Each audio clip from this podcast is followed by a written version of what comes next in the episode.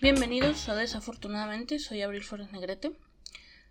Antes de ir directo al tema, les recuerdo que ya estamos también en Twitter, ya me pueden seguir en Facebook, en Instagram y también en Twitter. En Facebook y en Instagram me pueden encontrar como Desafortunadamente by Abril. Y en Twitter me van a encontrar como arroba desafortunada M. El tema del capítulo de hoy es los vecinos. Y es que son parte de la vida, pero jamás los consideramos realmente. O sea, cuando vamos a vivir en una casa, vemos las características de la casa, la zona, la cercanía con nuestros trabajos o escuelas, que tengas supermercado cerca, un sinfín de cosas, pero jamás consideramos los vecinos. Y es normal. Digo, de modo que andes jugándole al detective y que andes investigando a tus vecinos antes de irte a vivir a un nuevo lugar. Así que con los vecinos es realmente un voladito. Es como la caja de chocolates de Forrest Gump. Nunca sabes qué te va a tocar. Los vecinos son muy importantes durante la niñez, porque usualmente representan los primeros amigos que tuvimos, porque obviamente con la cercanía, pues jugabas con el hijo del vecino y pues se convertía en tu amigo, porque era con el que más convivías. Pero cuando uno se hace grande, pues Digo, no siempre, hay veces que sí se convive con los vecinos, pero esto ya no pasa a ser tan importante, porque ya tenemos más círculos, o sea, y los podemos ver cuando queramos. La cuestión cuando eres niño es que a tus compañeros de la escuela solo los puedes ver en la escuela. O rara la vez los ves fuera de ella. Entonces los vecinos pues forman parte más común de nuestras vidas.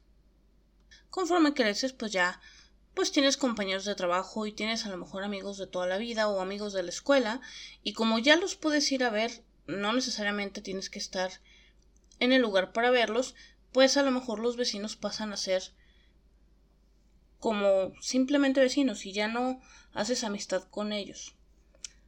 Hay una tipificación de vecinos. Y en algún momento de nuestras vidas todos hemos tenido este tipo de vecinos hasta cierto punto indeseables. Es como jugar a las cartas. Una vez que ves las cartas, ya puedes decir, deja ver qué puedo hacer con esto, o ya valió gorro, o inclusive qué buena mano me tocó. Así que vamos a ver los tipos de vecinos que existen. El primero que vamos a ver es el vecino fiestero. Todos en algún momento tenemos un vecino fiestero, o sea, es aquel que por lo menos una vez a la semana hace un pachangón en su casa. Y recalco aquí por lo menos una vez a la semana, porque yo no tengo problema realmente con que mis vecinos tengan fiesta de vez en cuando. El problema es cuando es bien seguido. Por alguna extraña razón, es el mismo vecino que tiene la bocina más grande y más culera. Que le puede subir harto el volumen, pero se escucha horrible porque se distorsiona cañón. Básicamente se escuchan los 500 pesos que le costó la bocina.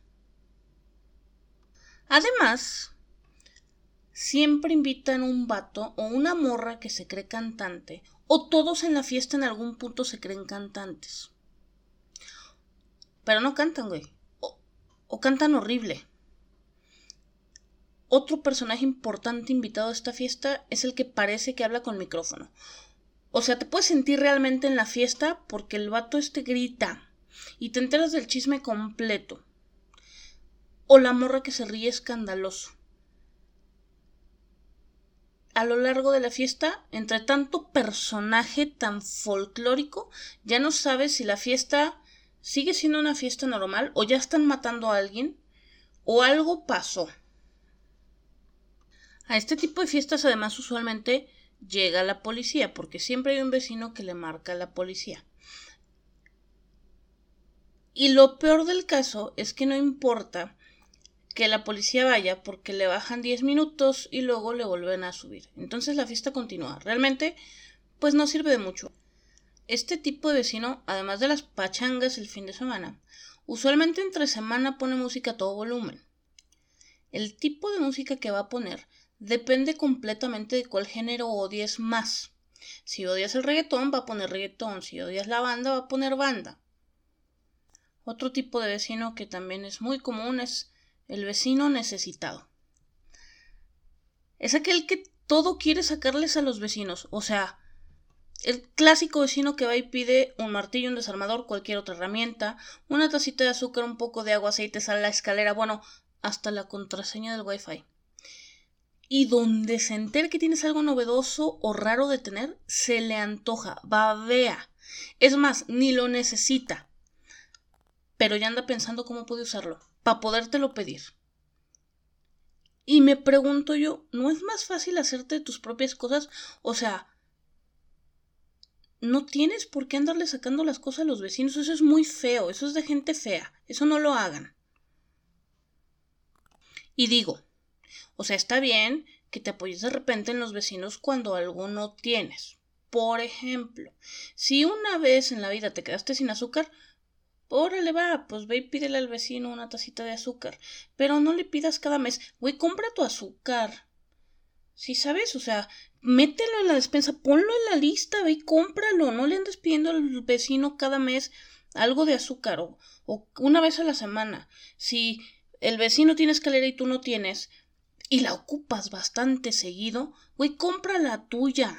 No le andes pidiendo al vecino su escalera si una vez te va a sacar del apuro porque la vas a ocupar una vez, está bien, no hay bronca, para que compres una escalera para una vez que la vas a usar.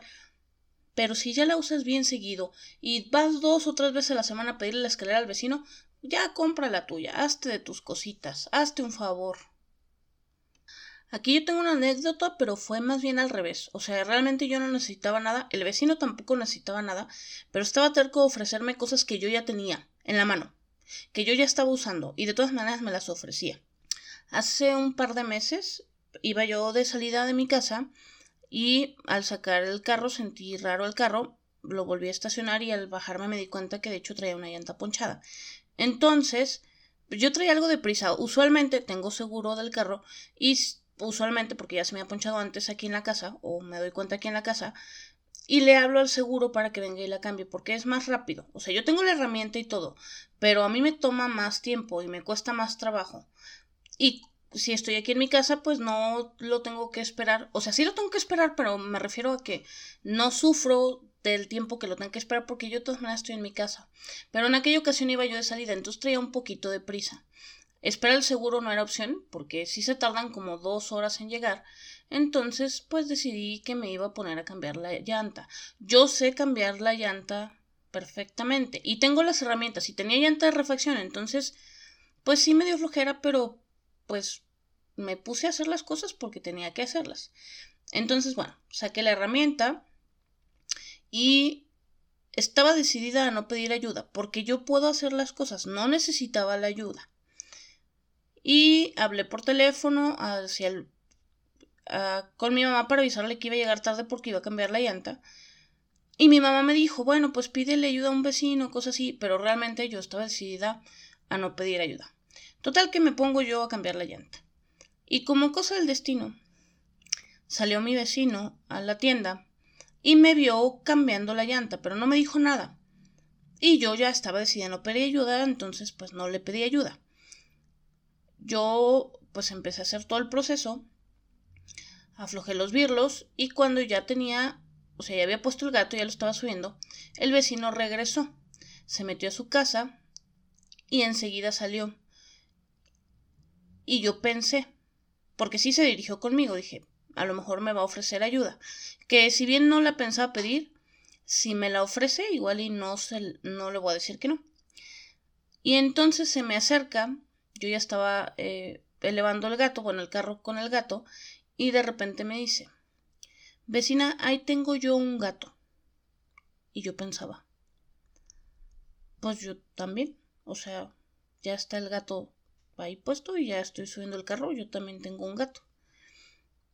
Y volteaba y le decía, ah, muchas gracias vecino, pero aquí tengo uno. Y no me decía, a vecina, también tengo una cruceta por si necesita. Pues yo tenía cruceta, o sea, ya había aflojado los birlos, pues ahí está, la cruceta estaba ahí en sus pies casi. Y yo, ah, vecino, no se preocupe, aquí tengo. El vecino se da la vuelta, se mete por las llaves de su carro, saca de la cajuela el gato y la cruceta y me las vuelve a ofrecer. O sea, yo ya tenía las cosas en la mano y ya estaba, pues estaba cambiando la llanta. Cuando ya logré subir el, carro lo suficiente, saqué la llanta, el vecino sí me ayudó a sacar la llanta de refacción y pues intentó ponerla, pero creo que le costó mucho trabajo y terminé haciéndolo yo. Y después, pues ya se dio cuenta que en realidad no necesitaba ayuda y se llevó sus cositas y se fue. O sea, sí me observó cambiar la llanta, o sea, el proceso completo sí me observó, pero pues ya no me ofrecía nada. O sea, ya captó que realmente, o sea, las cosas que yo tenía servían, pues las estaba usando. Entonces no, no necesitaba nada, pero fue muy amable en irme a ofrecer cosas y a observarme cómo cambiaba la llanta. También existe otro tipo de vecino que puede ser un arma de dos filos. Es el vecino chismoso.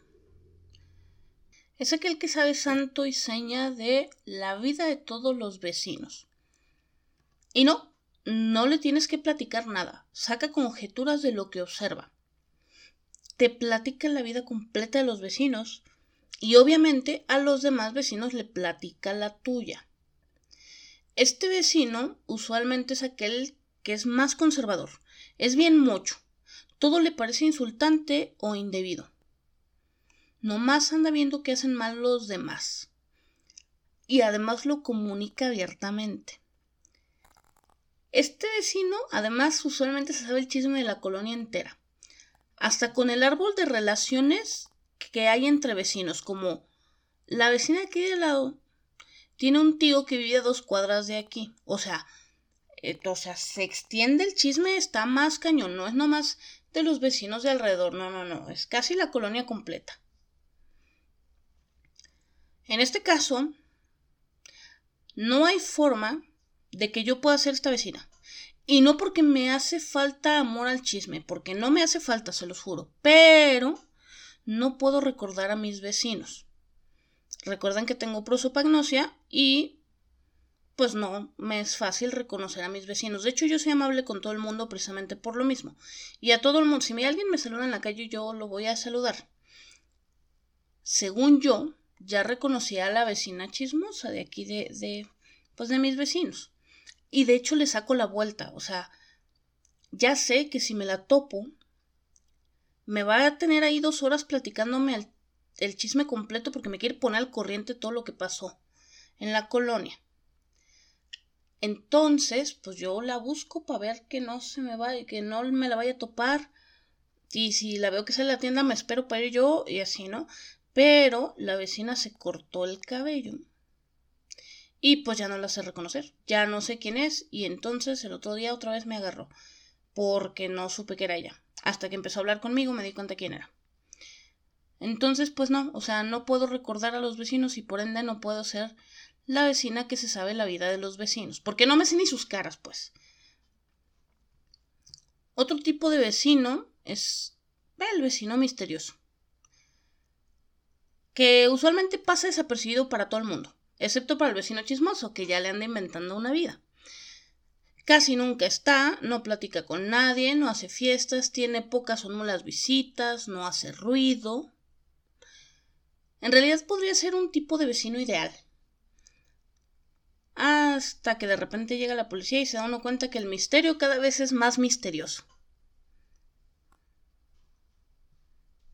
El vecino frustrado sí creo que si yo, porque obviamente podemos considerar que el peor vecino va muy en base a lo que tú crees. O sea, hay gente que pudiera considerar que el peor vecino del mundo es el vecino fiestero, ¿no? O, o el misterioso, no sé, ¿no?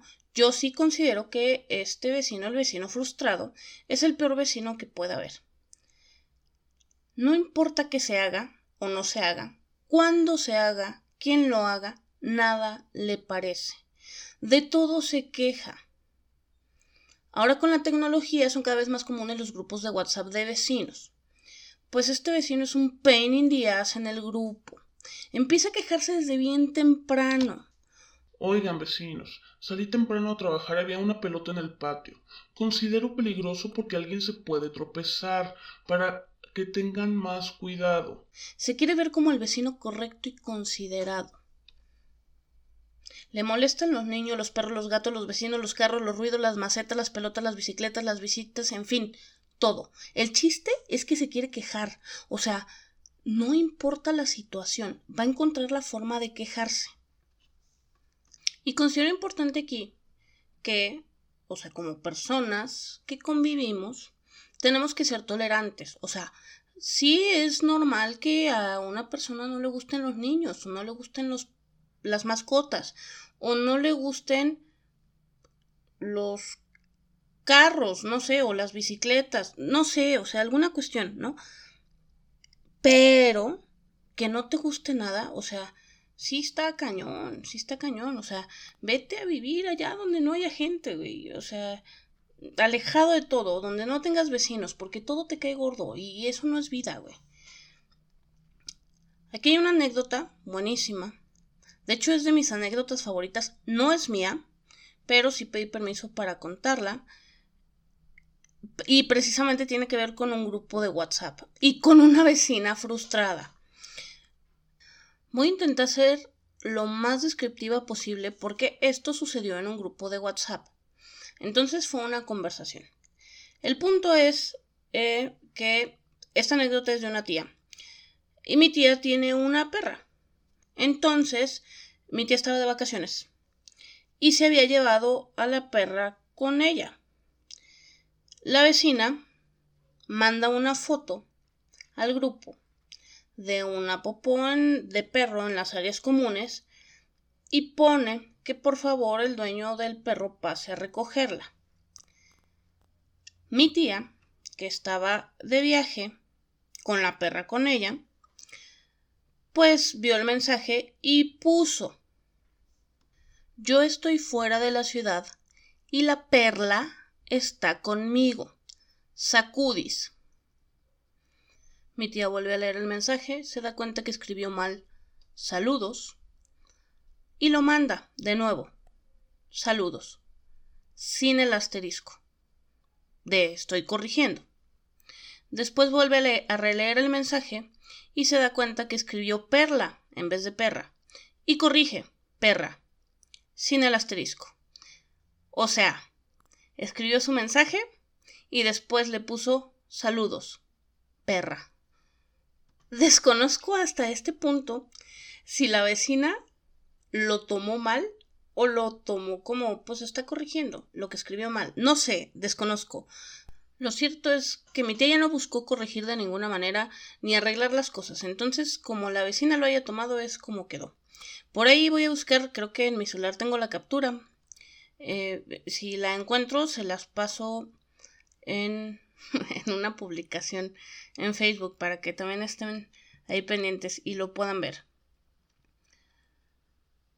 El vecino habilidoso. Este tipo de vecino puede resultar, a según de cómo te lleves con él, una ventaja, porque todo sabe hacer y además tiene las, las, herramientas para hacerlo todo. O sea, trabajos pequeños de carpintería, de fontanería, de jardinería, de albañilería, lo que sea. El problema con este vecino es que le encanta el domingo a las 7 de la mañana utilizar el taladro o cortar el pasto con la desbrozadora. No sé por qué a esa hora del domingo le parece maravilloso, pero usualmente eso hace.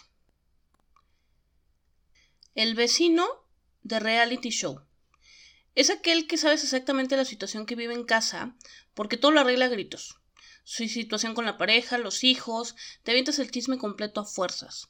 Ya sabes que los hijos se pelean todo el tiempo, la mamá le grita, uno de los niños siempre sale llorando, sabes cuál de los niños tiene problemas con las matemáticas, el marido llega y regaña a todo el mundo, se pelea con la esposa a gritos, le gritan al perro, son vecinos incómodos, pero parece que ellos no se enteran que todo el mundo sabe.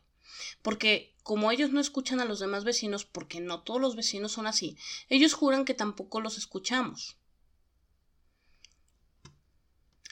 Ahora con la pandemia y el home office, pues me he podido dar más cuenta de qué tipo de vecinos tengo. hace también unos meses, pues yo ya estaba de home office, o sea, tengo desde que empezó la pandemia de home office.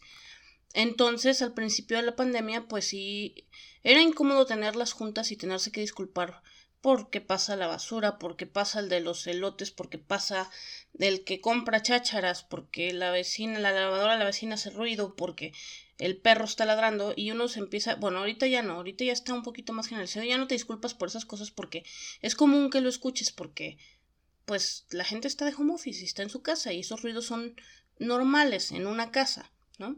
Pero hace un par de meses estaba yo en una junta con mi jefe y o sea, yo estaba hablando y de repente escuchaba cosas raras.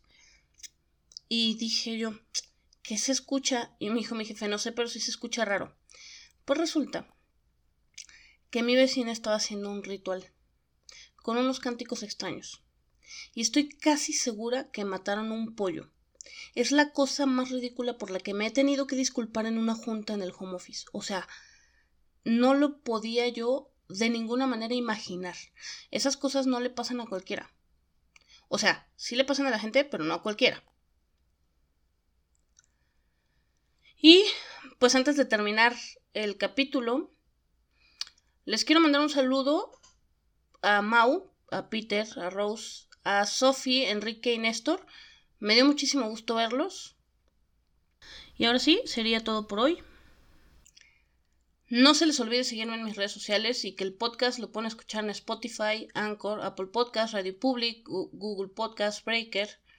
Si quieren saber todas, porque digo, son muchísimas plataformas en las que está disponible el podcast, pueden entrar a desafortunadamente.com y ahí en la barra lateral les va a decir no solo las redes sociales, sino también todas las plataformas en las que está disponible el podcast. Y recuerden, los vecinos van a estar bien pendientes de tu vida completa. ¿Quién te visita? ¿A qué hora sales? ¿A qué horas llegas? Pero si se meten a robar a tu casa, nadie va a ver nada.